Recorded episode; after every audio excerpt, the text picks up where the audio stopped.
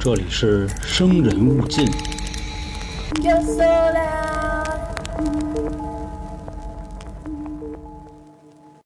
欢迎收听由春点 FM 为您带来的《生人勿近》，我是黄黄，也是应了很多听众的要求啊。今天我们说一则算是有实体类的人形怪物吧，因为比如之前啊，咱们说过大头怪婴啊、人面牛啊、扭来扭去啊，类似这些形象吧，它们呢都相当于有一个所谓的实体。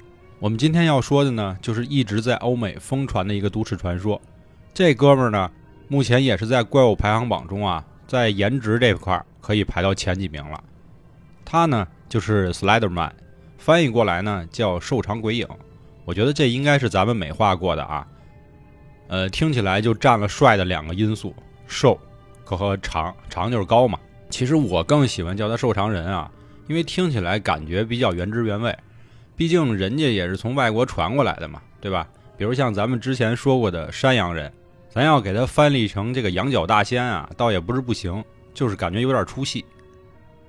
那咱们下面说说啊，因为根据这个维基百科上说啊，还有一些国外的论坛呢，对于瘦长人的描述啊，还其实是真有很多说法的。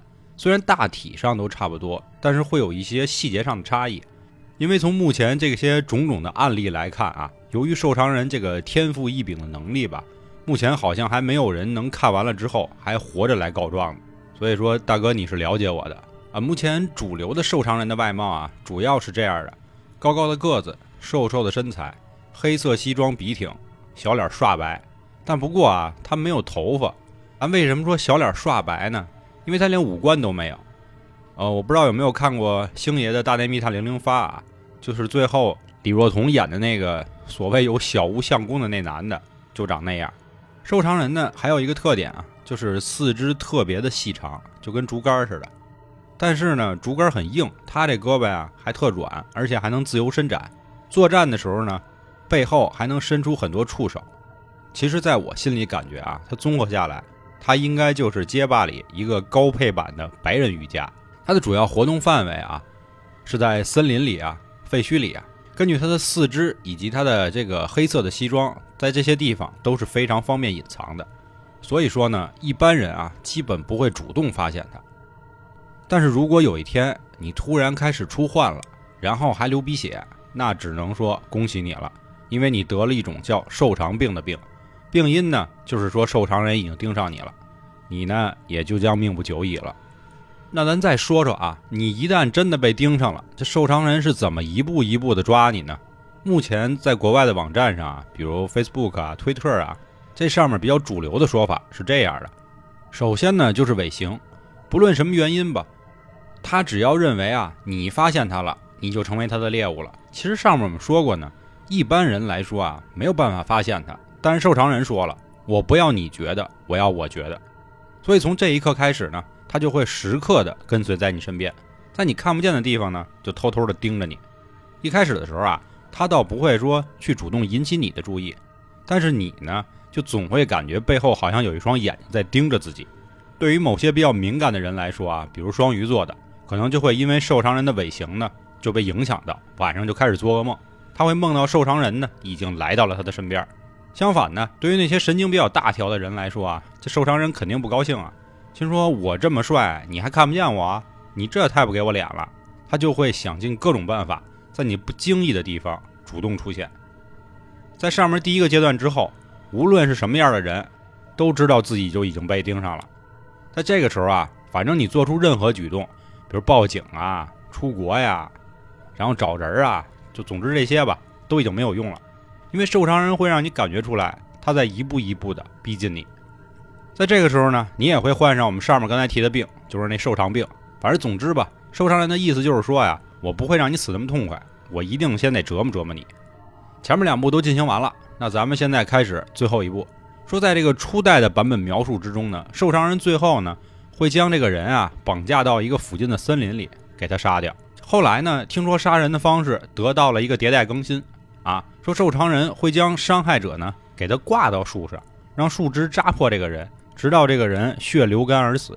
死之后呢，他会把这个受害者的器官啊全都给取出来，然后呢分别整齐的放到塑料袋里，最后又给他安回去。当然，他这一步呢，咱也不明白他想干嘛，所以我估计后来受伤人在每次复盘啊这个过程中，他可能也觉得弄塑料袋这个意义到底是什么呢？我这不属于脱了裤子放屁吗？因此呢，这个手法呀也就慢慢停用了，变成了直接让这人消失。那消失的人呢，也慢慢从成年人啊都变成孩子了。可能我觉得是因为欺负小孩比较方便吧。用我们之前互联网的一个说法啊。每一次的迭代更新一定都要越来越精简，更适合这个用户使用。那我们开头就说啊，说目前没有人能看到受伤的样子还能活着来告状的。那么在国外听说有传了几张照片，那这又是怎么回事呢？第一张照片是这样的说，在一片游乐设施里呢，有这么一群小孩正在开心的玩耍。在照片的中心部位呢，是有好几位对着镜头微笑的小孩，但是仔细看，在背影中啊，有一棵大树的下面。就有一个高高瘦瘦、长手长脚的人形，给这张看起来很欢乐的照片呢带来了那么一丝诡异。我们再说第二张照片，这张照片呢就特别压抑了，同样也是有很多小孩，但是他们的脸上呢都充满了恐惧和疑惑，好像感觉被什么东西威胁了。照片中呢还有一个带着触角的模糊的白色的影子在空中飘着。这两张照片啊，听说是一名作者叫维克特·瑟吉的人。发表在一个叫 Something Awful 的一个讨论区里。根据他的描述呢，说这两张照片啊，都是在史特灵市图书馆的那场大火中幸存下来的照片。其中第一张照片里的孩子们，十四个人全部失踪，就连拍摄的摄影师都找不着了。第二张照片呢，还有一段信息描述，这上面是这么说的啊：我们不想走，我们也不想死。这个冷酷的长长的手。不知道是要吓唬我，还是要安抚我。更惨的是呢，照片中的孩子失踪了，摄影师也确认死亡了。这个叫维克特·瑟吉的人发完的照片呢，立马就在国外的网络里啊就流传开来了。在有的网友看完之后呢，也出来说了，说这个瘦长的记载啊，好像最早出现在十六世纪的德国，大概是说呢，以前这种怪物啊叫常人，这个常人呢屠杀了有一家农场主的各种牲畜。鸡啊、鸭啊、牛啊、羊啊，反正就这些。后来呢，这一家人为了逃难，就搬到了美国。结果这个常人啊也跟过去了。最后叫着叫着，就变成了瘦常人。上面啊，就是来自于国外很多社交平台一些对于瘦长人的说法了。那下面呢，咱们开始进入这个揭秘的环节啊。瘦长人疯传的两张照片啊，那不用问，肯定是假的。就连维克特·瑟吉的这个名儿啊，都是假名。其实这个人呢，叫做艾瑞克·克努森。当时的照片啊，是他拿 Photoshop P 的。只不过人家这个作品呢，深入人心了。他这两张照片啊，当时真的啊，让整个论坛的人就都炸了。大家都一起开始创作，也是给他这个受伤人的形象呢，越来越加丰满。到目前为止呢，已经有他为原型的小说，还有游戏等等了。什么周边手办，那这些就更不用说了。但不过，受伤人的创意啊，并不是他完全自己想出来的，主要分成两部分。第一个，咱们刚才上面说啊，就是他要穿一身西装嘛。其实西装呢，就是关于美国那会儿啊流传的一个黑衣人的都市传说了。我们目前讲过的很多都市传说呢，由于他们的形象啊深入人心，所以经常呢也会让很多人就迷失了现实和虚拟之间的界限。那下面呢，咱们也说一个案子吧。不过我讲案子肯定没有老航好啊。咱们就简单说说，各位也就多担待。关于瘦长人啊，最著名的案件发生在二零一四年，在美国的威斯康辛州瓦克夏市瘦长鬼影杀人案。说当时是这样，有三个十二岁的小女孩，分别叫摩根·盖瑟、安妮莎·怀尔以及佩登·莱特纳。他们这名儿可能不太好念，咱后面就说的简单点啊。这人姐们仨啊，关系特好，没事在一块儿啊玩啊闹啊，这聊聊帅哥啊，怎么怎么着。反正显得呢，就都是比较单纯啊，因为毕竟人才十二岁，咱咱不像很多大人凑一块儿，肯定就是嚼嚼舌根子，说说别人坏话什么的。但是啊，咱们中国有句话说得好啊，叫三个女人一台戏了。说有一天呢，摩根和安妮莎啊就把佩登呢带到了一个小树林里，就跟他说：“说登啊，你真的应该感谢我，因为我们俩还让你多活了一天。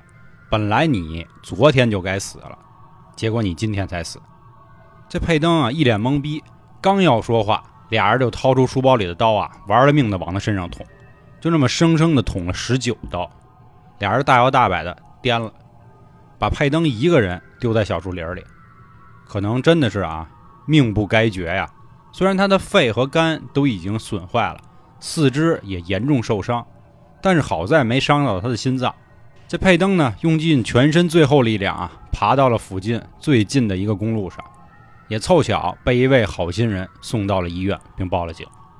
案件呢并不难啊，也没有什么所谓扑朔迷离的点，所以警方呢很快就找到了这两个小女孩。但是在抓他们的时候啊，这俩小女孩就说了：“说你不能抓我，为什么呢？我们啊现在要去跟受偿人同居了，不要耽误我们正事儿，好不好？因为受偿人跟我说了，只要我完成他给的献祭任务，当然这个任务就是杀死佩登啊，我们就能开心的在一起生活了。”这俩小姑娘呢，不但没有害怕啊。反而觉得自己做了一件很有成就的事儿，感觉就跟解放了美国似的。警方听完他们俩的话呢，也是不知所措了。最后又因为这俩小孩太小，而且已经完全沉浸在了自己的世界里，所以呢，就把他送到了精神病院里。直到成年了，他们才被起诉。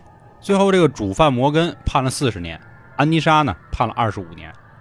当时这个案子啊，可以说影响是非常之大的。就因为网上的一则这个都市传说啊，就让这几个小孩互相残杀。还是咱们之前老说的那个老网站啊，也是一直出了很多资料的地方，就是令人毛骨悚然的意大利面危机社区。他们其中呢有一个关于受偿人的爱好群，立刻就对这件案件关注起来。他们在二十四小时之内呢发起了一个募捐仪式，并且在最后将所有的善款全部捐给了佩登这位小朋友。当时原作者的艾瑞克·科努森呢，也表示对这件事非常遗憾和自责，同时也拒绝了所有的采访。在当时，美国的很多主流媒体啊，也都把矛头指向了这些受伤人的创作，声称他们才是真正的凶手，是他们害了佩登以及摩根和安妮莎。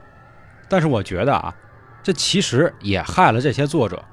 首先，从理上来说，人家创作的过程中并没有说过受偿人有献祭的这么一个模式。